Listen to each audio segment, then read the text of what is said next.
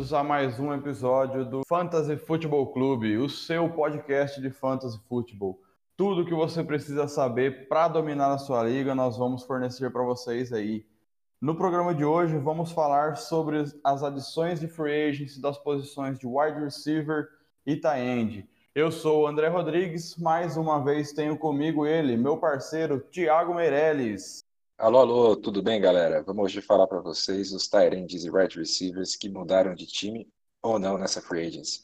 Exatamente. Mais uma vez, antes de entrarmos no assunto quente aí da nossa pauta, lembro vocês aí, sigam o nosso, a nossa página no Twitter, arroba Clube Fantasy, bastante informação lá, bastante informação das movimentações do mercado, principalmente agora e assinem o nosso, nosso podcast aí também. Estamos disponibilizando o episódio para vocês em várias plataformas, então escolha a sua plataforma preferida e nos escutem, nos assine o podcast aí.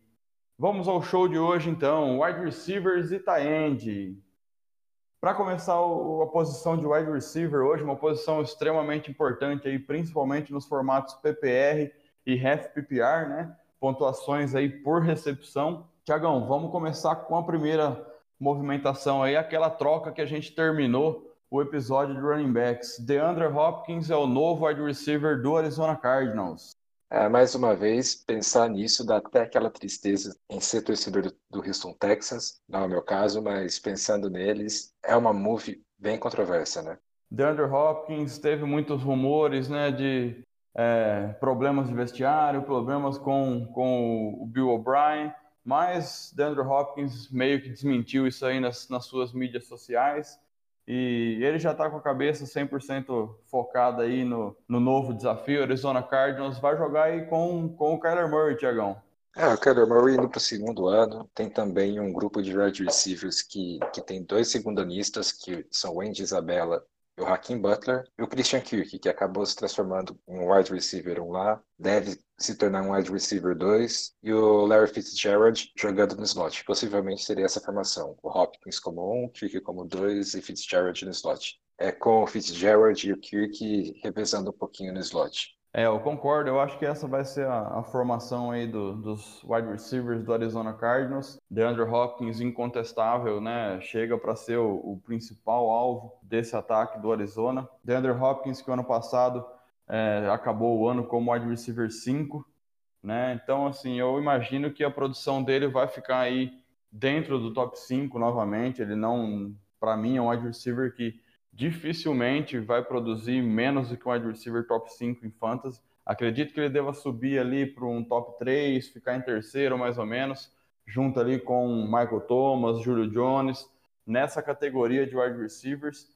Então, assim, vai ter um, um pequena melhora na minha projeção, mas nada muito drástico. Óbvio que vai tudo passar pelas mãos do Kyler Murray, que é um, um QB que está entrando em seu segundo ano, mas o que ele mostrou para a gente no primeiro ano foi bem interessante. Sim, sim, ele está indo para um ataque que tende a ser bastante dinâmico, é, com a tag em cima do Drake, com é, um grupo de wide receivers bastante interessante, não só pelo Hopkins e pelo Fitzgerald, que é, para mim, top 5 wide receiver que eu vi jogar. E o Kyler Murray tem bastante armas, tem um, um jogo corrido sólido, tem, tem tudo para dar muito bom esse ataque do Cardinals esse ano, e o Hopkins é, é um wide receiver ali, que é um wide receiver top 5 e isso não deve mudar esse ano. E eu acho que você tocou num ponto interessante aí, né, quando você falou do Christian Kirk, que era um wide receiver 1, alvo favorito ali do Kyler Murray ano passado, eu acho que ele é o grande perdedor dessa, dessa movimentação toda aí, Thiago. Eu acho que ele realmente vai cair para um wide receiver 2, vai perder um pouco de volume, né? Não tem como, chegou um wide receiver estrela ali para competir com ele e pode ser um problema aí, não acho que para o DeAndre Hopkins, mas até para o Drake, para o Fitzgerald, essa divisão de volume de, de ataque aí, né? Não, sim, sim, que o Hopkins, independente do time que ele chegasse, ele vira a bola de confiança do quarterback. O nível de jogo dele é muito alto, o nível de jogo top 3 na liga. Né? Pois é, mais um grande alvo aí para Kyler Murray. Vamos ver o que esse Arizona Cardinals promete aí para 2020. Passando então para o segundo movimento, mais um movimento bastante de bastante valor que o Dallas Cowboys acabou fazendo nessa free agency. wide receiver 9 nos rankings do ano passado, a Mari Cooper continua em Dallas. Cinco anos de contrato, 100 milhões de dólares. É uma bolada, né? Foi muito bem pago. O Cooper, que no começo da carreira teve bastante problema com drop, mas se transformou num legítimo wide receiver 1. Era o que todo mundo esperava quando ele veio do college. É, então, para mim, ele claramente, né? Ele basicamente que é o wide receiver único, né? Não chega nem a ser o wide receiver 1 lá em Dallas. Ele é o wide receiver único porque o auxílio em torno dele ali é basicamente que inexistente, né? É, basicamente ele é o único alvo bastante confiável do Prescott. O Gallup oscilou bastante, apesar de bons momentos nos dois primeiros anos. A gente tem o Devin Smith, pode crescer um pouquinho. Randall Cobb, que há alguns anos já não é mais o mesmo jogador. É... e o Cooper deve manter um volume muito grande, a depender do que vier no draft. Mas mesmo assim, ele é um wide receiver 1 para qualquer time de fantasy. É, e o Randall Cobb que você citou aí também, ele saiu, né? Ele foi para o Houston Texans, que a gente vai falar já já também, né? Então, o Amari Cooper basicamente aí o único alvo 100% confiável. Temos que ver aí, né, Thiago? Eu não lembro ano passado dele sofrendo muito com marcações duplas. Ele conseguiu ter uma boa produção. Acho que deve manter aí no mesmo ritmo, no mesmo patamar para esse 2020, né? O Cooper jogando muito com contra CB1 e se dando bem, às vezes com alguma ajuda do safety, mas ele é, ele é ainda um, um jogador que, que não demanda essa marcação dupla é, em grande parte dos snaps e tende a, a manter o potencial de, de grande pontuador. Exatamente. Então, aí mais um nome bastante interessante. Deve ser uma escolha até que bastante alta aí, final de rodada 1, começo até mais ou menos o meio de rodada 2 aí em ligas é, redraft, né? um bom nome para 2020, a Mari Cooper. Passando então para o terceiro nome, terceira movimentação da Free Agency, mais uma troca. O wide receiver Stephon Diggs do Minnesota Vikings foi para o Buffalo Bills. Stephon Diggs, que foi o wide receiver 21 ano passado, foi para o Buffalo Bills juntamente com uma troca de sétima rodada do draft desse ano, e os Vikings acabaram recebendo uma escolha de primeira rodada quinta rodada e sexta rodada de 2020, além de uma quarta rodada de 2021. Um preço aí realístico agora, né, Tiagão? Nada mais de trocas com valor, preço de banana aí, que foi a do DeAndre Hopkins, né? Não, André, a troca do Diggs foi um pouco mais realística do que a do DeAndre Hopkins. É, pensando no que foi pago em wide receivers nos últimos anos, em wide receivers potencialmente número um, como o Amari Cooper, o preço foi ok. Não foi barato, mas não foi tão caro. E o Diggs já provou que pode ser um wide receiver 1 é, em Minnesota, o que me agrada bastante, é, já que enfraquece um rival de divisão do meu time. Diggs tem potencial para voltar a ser um wide receiver 1 de fantasy também. Josh Allen não tem alvos, alvos tão confiáveis. O principal alvo dele no passado era John Brown, que é muito mais um velocista, mas não é um cara com grandes mãos. E o Cold Business no slot não tem ninguém dominante dentro do corpo de wide receivers. O Diggs foi uma, uma baita adição para eles. É, e ano passado o Josh Allen conseguiu fazer do John Brown wide receiver 20 nos fantasies aí em 2019, né? Então acredito que tem tudo para fazer o Stephon Diggs ter um crescimento eu acredito também bastante que o Stephon Diggs vai voltar a ser um wide receiver primeira prateleira, né, no top 12 de pontuação de fantasy em 2020. Ah, sim, o Diggs ele tem, tem capacidade de queimar cornerbacks e o Josh Allen, apesar da inconstância ainda, ele tem um braço muito bom. O braço do Allen é sensacional. Foi o motivo dele ser selecionado no top 10 do draft. Ele era muito cru, mas tinha um potencial gigantesco. É, resta, resta saber agora se ele vai atingir esse potencial. A gente viu uma evolução muito grande já na metade final da temporada passada, trabalhando um pouco melhor a parte mental. Agora, como arma, como o Stephon Diggs, tem tudo para crescer também. É, então, o Buffalo Bills aí montando um time em torno aí do Josh Allen, Buffalo Bills que foi aos playoffs ano passado, estão dando armas aí para o Josh Allen levar o, o time mais à frente nos playoffs aí em 2020, quem sabe. Passando então para o quarto movimento da free agency aí nos wide receivers, já falamos aqui brevemente, Randall Cobb foi para o Houston, Texas, com 3 anos, 27 milhões de dólares, com 18 milhões garantidos. Randall Cobb, que estava no Dallas Cowboys, reforça agora o Houston Texans. Foi o wide receiver 44 em 2019 e tem tudo aí pelo histórico de lesões de Will Fuller para ser o wide receiver 1 lá em Texas. O Randall Cobb, para mim, lembra decepção. Teve que assumir o protagonismo nos Packers há alguns anos, com a lesão do George Nelson, mas desde que ele recebeu o segundo contrato dele lá em Green Bay, o desempenho dele caiu bastante. Parte por questões físicas de mudança do próprio corpo, ele ficou um pouco mais, mais lento, menos ágil. É um cara que consegue dominar o slot contra linebackers, mas há muito já não é um jogador que consegue queimar os cornerbacks. Possivelmente deve brigar ali para ser wide receiver 2 dentro do, do elenco do Texans. O Fuller deve é, emergir como wide receiver 1, mas é um jogador que tem histórico de lesões muito grande, né? É, eu acredito que o Randall Cobb eventualmente vai ter que assumir o papel de um aí, porque o Will Fuller não, não nos dá motivo algum para acreditar que ele vai ter um ano inteiro saudável aí, né? Eu concordo com você, acho que o Randall Cobb vai ficar ali no território de wide receivers 2, mais para o final da prateleira dos wide receivers 2, até talvez o wide receiver 3. Para mim é uma boa opção para você ter ele no seu banco, e explorar determinadas matchups aí semanalmente, né? É, eu acredito que ali na segunda rodada pode ser que surja um wide receiver pro Texans, porque o corpo de wide receiver está bem fraco agora. A queda é muito grande, você perde um wide receiver top 3, repõe com um jogador que teve dificuldades em produzir, tanto nos últimos anos em, em Green Bay quanto em Dallas, né? Então, gera um pouco de, de desconfiança. Então, agora trocando ali do Houston Texans, indo para o Cincinnati Bengals. Cincinnati Bengals que colocou a franchise tag no seu principal alvo, no seu principal wide receiver, AJ Green. É, o Green no ano passado é, teve uma lesão que tirou ele da temporada. A gente não viu como esperado o domínio do, do Boyd, né? Pode continuar produzindo alguma coisa, mas não elevou o nível de jogo para se tornar um wide receiver 1. A gente tem o John Ross, que até agora é um bust, foi draftado na primeira rodada, em uma escolha alta do Bengals, e nunca se provou como o prospecto que era.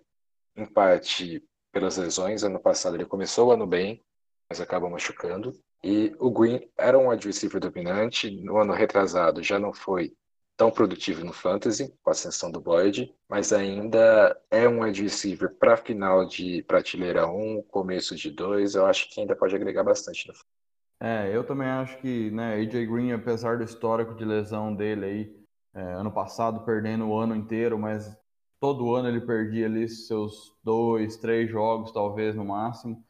Mas ele sempre volta bem dessas lesões, né? Então eu acredito que ele ainda tem muito valor e é um cara que, se tudo acontecer como tem se mostrado até agora, Joe Burrow tem tudo para ser o quarterback do Cincinnati Bengals e aí pode ser que role uma boa conexão aí do Rook, que deve muito se apoiar em cima do seu wide receiver 1, que é uma estrela dentro do time, né? Para mim, então, torna o AJ Green aí pós-draft um altíssimo candidato para você fazer aquela troca na sua liga Dynasty ou na sua liga Keeper.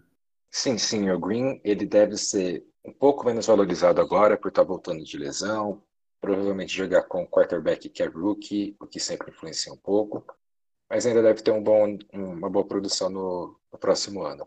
Se você tiver a oportunidade de buscar ele por uma pick é, que não vá atrapalhar tanto o seu draft, pode valer a pena. É, eu acho que ele vai ganhar bastante hype aí depois do, do draft, muito impulsionado aí pelo Joe Burrow, né? A galera pode entrar na, na, na hype do Burrow, que o Burrow é, é aquele, aquela produção absurda que ele fez no college, e pode valorizar o AJ Green. Talvez seja o momento de você pegar aí na sua liga Keeper Dynasty e trocar o AJ Green. Já é um cara, um wide receiver de, de idade, né? E tem esse histórico de lesão. Talvez seja um, um momento de você fazer essa movimentação aí. Passando então para o nosso último wide receiver com relevância para o Fantasy, Emmanuel Sanders, que era dos Broncos, foi para os 49ers, foi ao Super Bowl, é free agent, não é mais porque assinou com o Saints. Para mim, Thiago, foi um belo movimento do New Orleans Saints aí, tá? Vai ser aquele cara, wide receiver, que vai fazer oposto ao Michael Thomas e é aquele cara que estica o campo e vai ser aquela boa opção daquela bola profunda que o Drew Brees ainda tem dentro dele, né? Ah, sim, o Michael Thomas é, vai ser o principal wide receiver do Saints. Ele é um wide receiver top 3 de fantasy, tanto pela produção quanto pelo número de recepções, se você for para formatos PPR ou half PPR. Tem o Trequan Smith, que há algum tempo parece que vai dar certo, mas não vai, é bastante inconstante ainda. E o Sanders vem para é, intercalar, jogar no slot ou no out, quando for praticar o campo. E é uma baita adição, é um baita upgrade comparado com o que a gente tinha lá algum tempo atrás, que era o Ted Ginn, jogando ali no slot e fazendo essa função também de esticar o campo, porque o Sanders é muito mais jogador, né? É, o New Orleans Saints nunca teve, né, no passado recente aí uma segunda arma tão importante no jogo aéreo quanto eles vão ter agora com o Sanders, né? Então teve o Ted Ginn, teve o Smith, mas nunca teve um tie-end dominante para fazer auxílio ali na, no jogo aéreo para o Michael Thomas, nem um wide receiver 2, slot, wide receiver 3. Para mim, então, quem sofre mais com essa movimentação aí é o Alvin Kamara, que provavelmente deve perder um pouco do volume ali nas recepções dele também. Para mim, eu vejo que é o cara que pode ser mais afetado aí em termos de fantasy. Talvez também o George Cook, né? Que já não teve um ano tão espetacular quanto no, no, no ano anterior, quando estava no Raiders. É um bom tight Sofreu muito com drops ao longo da carreira, mas é, hoje é muito mais consistente. Só que o, o ataque do Saints ele tem basicamente dois eixos, né? O Camara é, tanto correndo quanto para esses passes curtos e o Michael Thomas no jogo aéreo em si. O Cook teve alguma participação, mas não tão, tão intensa quanto em anos anteriores. E a gente vê uma, rota, uma rotação muito grande entre os alvos do, Drew Brees. Ele sempre é, lançando a bola para seis, sete, oito alvos diferentes por jogo, né? Hoje eu acho que isso deve concentrar um pouco mais no Thomas e no, e no Sanders, agora com a chegada do Sanders.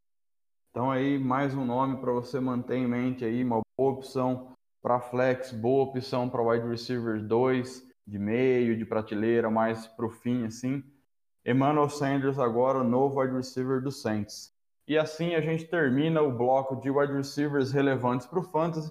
Vamos fazer aqui um, um jogo rápido de outras movimentações que tiveram com wide receivers, Thiago. Robbie Anderson saiu do New York Jets e foi para o Carolina Panthers. Robbie Anderson, wide receiver 39 ano passado, para mim sem muita relevância, sem muita alteração no ranking dele aí para 2020, Thiago. É, o Robbie Anderson é daqueles casos que você vê ele tendo jogos espetaculares, mostrando potencial, tendo condições de ser dominante, mas não foi. Em parte por lesões, em parte por sistema, em parte por ter jogado com quarterbacks ruins. Senderno ainda não se mostrou o que todo mundo esperava dele quando ele chegou na liga. E é um pouco do cenário que ele vai encontrar em Carolina. É um time em reconstrução, apesar de o potencial de um ataque dinâmico, principalmente com a chegada do Brady para ser o coordenador ofensivo. A gente pode esperar um pouquinho é, na pré-temporada, mas ele deve ser possivelmente um pouquinho melhor ranqueado, talvez ele como wide receiver 2, mas por enquanto eu não, não vejo um hype tão grande em cima dele. Próximo movimento, Jerônimo Alisson saiu do Green Bay Packers e foi para os Lions. Jerônimo Alisson, wide receiver 90 no passado. Para mim, sem relevância no, no Fantasy, é um cara que talvez nem seja draftado aí, na minha opinião, eu acho, Tiagão. Nem com Rodgers ele deveria ser draftado. Puxa, perdão, é que ano passado o Alisson me fez passar bastante raiva com fumbles das poucas recepções que ele teve. Não é um jogador tão confiável, não cuida bem da bola, tenta às vezes ganhar já depois da recepção, mas sempre com a bola exposta. É aquilo, o Lions sempre gosta de buscar alguém dos Packers da Free Agency e esse ano não foi diferente, né?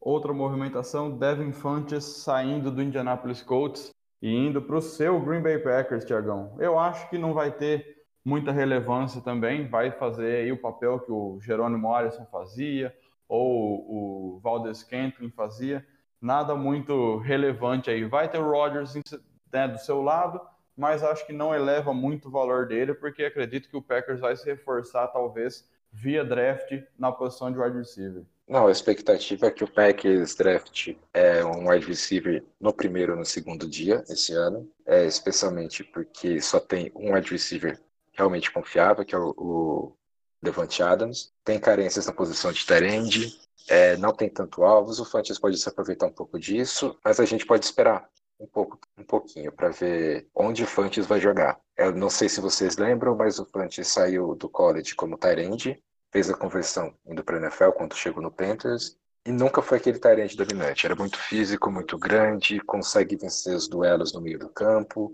consegue fazer catches contestadas. Vale a aposta, até pelo custo. O custo não foi alto, é, só que ele me lembra muito um jogador que o Packers já tem no elenco, que é o, Adam Lazard. Vamos esperar o training camp, esperar o draft, mas possivelmente deva ser um wide receiver 3, porque o Valdez tem para esticar o campo, mas também não é tão confiável. Se não vier ninguém no draft, pode ser que o valor dele suba. É, e aí o último movimento que nós tivemos até o, o dia da gravação aqui, Philip Dorsett, New England Patriots para o Seattle Seahawks. O Dorsett foi aquele cara que foi para os Patriots e acabou é, passando despercebido no ataque, né? Não teve muito volume, não teve muita catch. Então, acredito que lá em Seattle, já com o Tyler Lockett, com o DK Metcalf, chegada de Greg Olsen, ele deve ficar aí bem é, despercebido também nesse ataque, Thiago. Felipe Dorset, ele é uma eterna promessa, né? É daqueles jogadores que chegou com algum hype na, NFL, vindo do college, teve alguns bons momentos dos coaches, mas não chegou a ser um wide receiver é, que pudesse ocupar o, o, lado oposto do T.R. Hilton. Nos Patriots teve alguns momentos quando, quando chegou, principalmente no começo do ano, mas deve ser wide receiver 3 nos, nos Seahawks, assim como foi grande parte da carreira. Muito bem, e assim terminamos a posição de wide receiver e o seu impacto aí de todas as movimentações. Fiquem de olho em alguns nomes aí. Trocando de marchas, vamos para os tie agora. Rolou bastante movimentação de tie nessa free agency. E a primeira delas que aconteceu foi uma que já chegou balançando o mercado. Austin Hooper saiu dos Falcons e foi para o Cleveland Browns para ser o tie mais bem pago da liga. Quatro anos de contrato, 44 milhões. É, o Austin Hooper ele vem sendo um tie produtivo já há alguns anos, é, jogando com o Matt Ryan esse ano foi disputado durante a free agency. A gente escutou rumores de alguns times que tinham interesse real, fizeram propostas é, para contar com os serviços dele e acabou indo para o Cleveland para virar mais uma arma, arma para o Baker Mayfield e possivelmente vai ser o Tyrande 1 no jogo aéreo, né? É, então, e o Austin Hooper vem aí de um 2019 muito bom, né? Foi aí, acredito que uma, uma surpresa. Ele era um Tyrande que tinha uma certa produção, mas ninguém acho que apostava tão alto nele que ele ia terminar aí como Taend 6, né? Como ele finalizou 2019. Como você falou, eu também acho que ele vem para ser o Taend número 1 do Cleveland Browns. Para mim, então, isso torna imediatamente o Njoku o maior perdedor dessa movimentação. E um ponto que me preocupa, Thiago, é que agora o Baker Mayfield vai ter muita boca para alimentar. E ano passado ele não teve tanta bola assim, né? Não, não, faltou aquela panelinha ali para distribuir para tanta boca já no passado. É, o Njoku ficou fora por boa parte da temporada. Ele é um wide receiver recebedor, ele não é tão, tão consistente no, em bloqueios. A aposta aí é que os Browns joguem com bastante formações com, é, com dois Tyrands esse ano, tentando explorar a capacidade tanto do Hooper quanto do Njoku e isso acaba sendo ruim para quem tem esses jogadores do Fantasy, né? É, então, eu acho aí que o Austin Hooper para 2020 vai ter uma, uma leve queda de produção. Eu estimo ele aí como tie-end 8, tie-end 10 aí, né? Posição de tie-end, infelizmente, é uma posição muito carente no, no fantasy, né? Ou você tem aí os dois, três tie-ends de maior nome, ou você vai ter que fa fazer alguma aposta, desprender bastante tempo de estudo para achar um outro nome de tie que vai te render. Eu acho que ele vai ficar aí nessa faixa de 8 a 10 na classificação de tie Thiago. É, eu sou um pouco menos otimista ainda, é, vendo a bola que o Baker jogou ano passado, todos os problemas que o ataque teve. É, você tem dois wide receivers que demandam bola, eles querem a bola e não receberam já no passado, mesmo sem um, um Tyrande é dominante por boa parte da temporada, mas ao mesmo tempo a gente vê que o Baker tem um, um certo apreço pelos jogadores da posição, ele lança bastante bola para Tyrene, mas esse ano vai ser bem dividido. Possivelmente ele e um Joko é, devam ter uma produção razoável, mas eu não vejo nenhum dos dois como top 10 esse ano. Então, aí mais uma movimentação no mercado de tie Eric Ebron foi para o Pittsburgh Steelers, dois anos, 12 milhões de dólares. Ibram, que o ano passado, muito por conta de alguma lesão que ele perdeu é, algumas partidas, terminou como Taend 27. Opinião pessoal minha, o Ibron é o melhor Taend que os Steelers têm nos últimos tempos. Vance McDonald está lá nos Steelers faz muito tempo, não tem tido aquela produção maravilhosa. Eu acho que o Eric Ibron vem para ser o Taend 1 da equipe aí. É, os Steelers não têm um Tyrant dominante desde o Ralph Miller, né? Tanto o Jesse James, que foi pro Lions ano passado, quanto o McDonald não são tão dominantes, mas o Ibron é um jogador que ao longo da carreira foi muito inconstante também. Ele teve aquele ano espetacular nos coaches com o Luck, mas foi o único grande ano dele nos seis que ele teve na liga, né? Sofreu muito com drops durante a carreira. Eu sou um pouco receoso em contar com, com o Ibron. Mas Tyrande é o que você falou. Tyrande é aposta. É, e vale a aposta aí no Eric Ibron, que foi uma escolha de primeira rodada, né? O único ponto negativo para mim é que mesmo o McDonald não sendo aquela aquele tie-end, aquela opção que o, o Big Ben vai se apoiar, que vai roubar aquele volume do Eric Ibron, ele vai roubar um volume significante do Ibron. Então eu acho que é mais um, um espaço de tie-ends aí, igual a gente acabou de falar nos Browns. Vai ter, vão ter dois tie-ends que vai acabar um comendo o volume do outro e nenhum dos dois vão conseguir se destacar, né, escapar ali dessa competição nos tie-ends do Pittsburgh Steelers também. Passando então para Jimmy Graham. Jimmy Graham, que ano passado foi o tie-end 21 nos rankings, deixou aí o seu Green Bay Packers, aleluia, Tiagão, e foi para o Chicago, dois anos, 16 milhões. É, o Graham foi um corte bastante comemorado em Green Bay.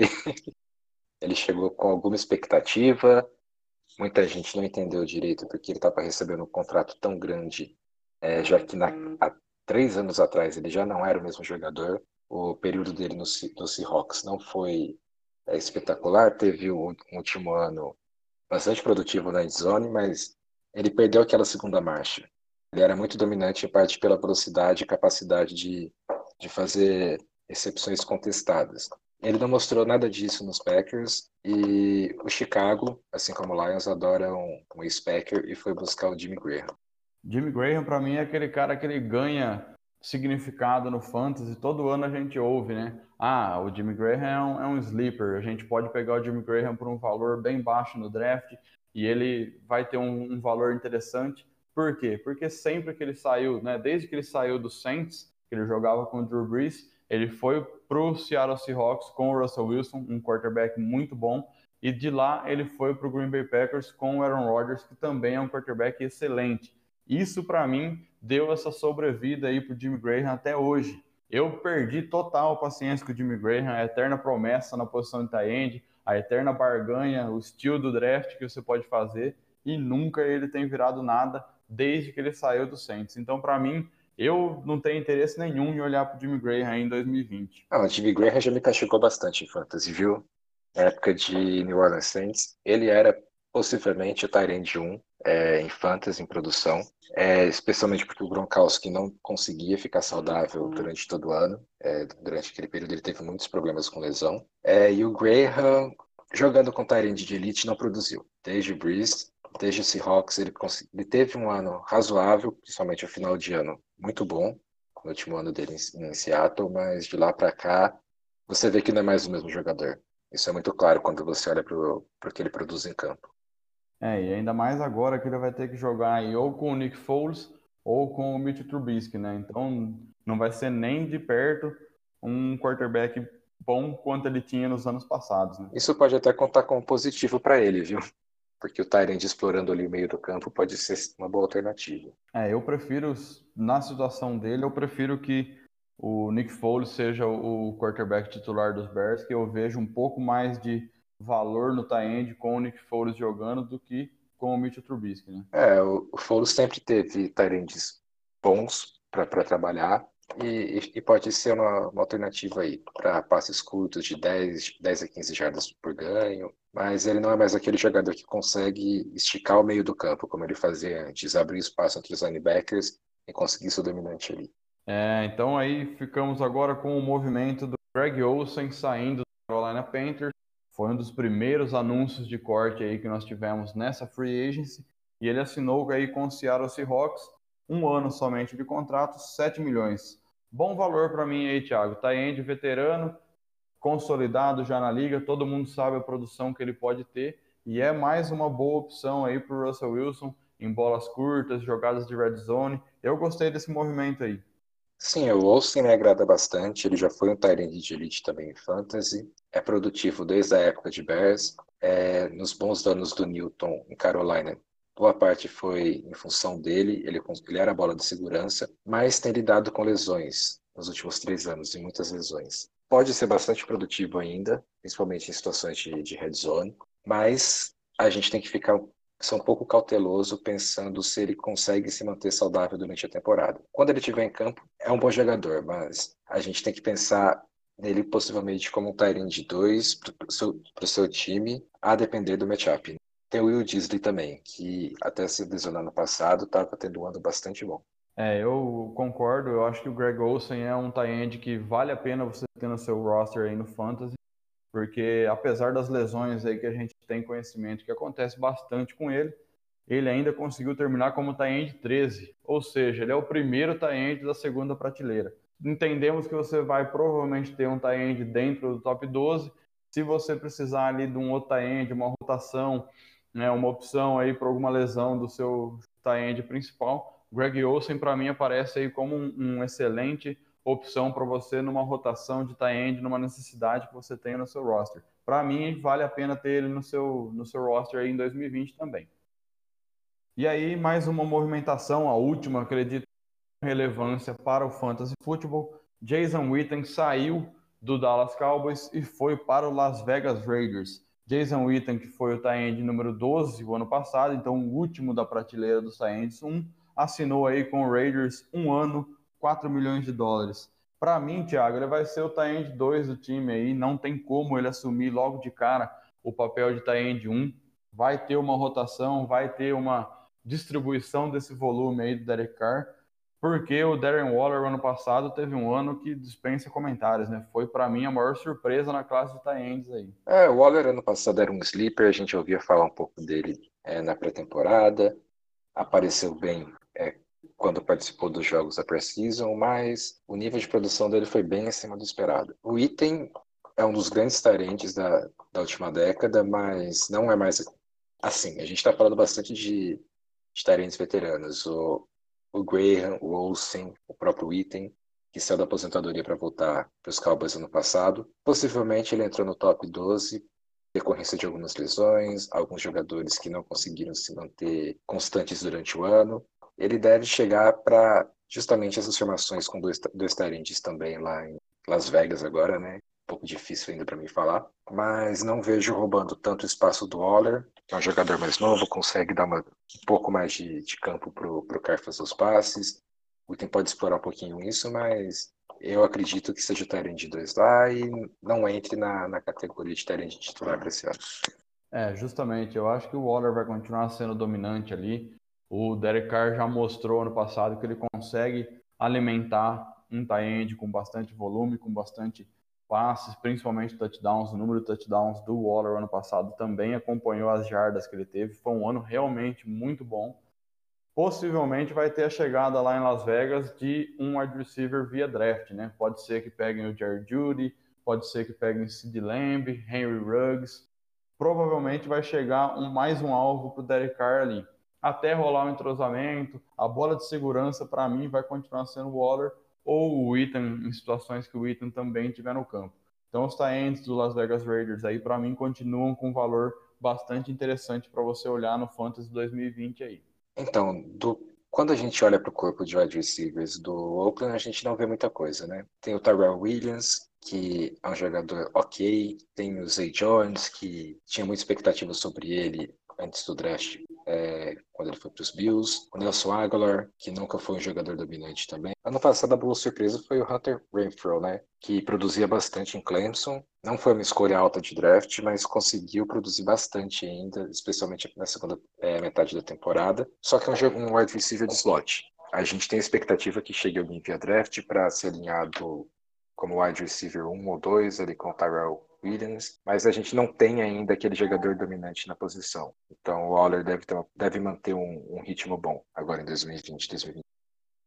Então, terminamos assim os tie com relevância mais importante para o Fantasy. Vamos fazer mais uma rodada rapidinha de mais outras movimentações que tiveram no cenário dos tie E a primeira delas é Tyler Eifert saindo de Cincinnati indo para o Jacksonville Jaguars. Tyler Eifert, que é um tie que eu sempre gostei dele, sempre foi bastante produtivo dentro de campo.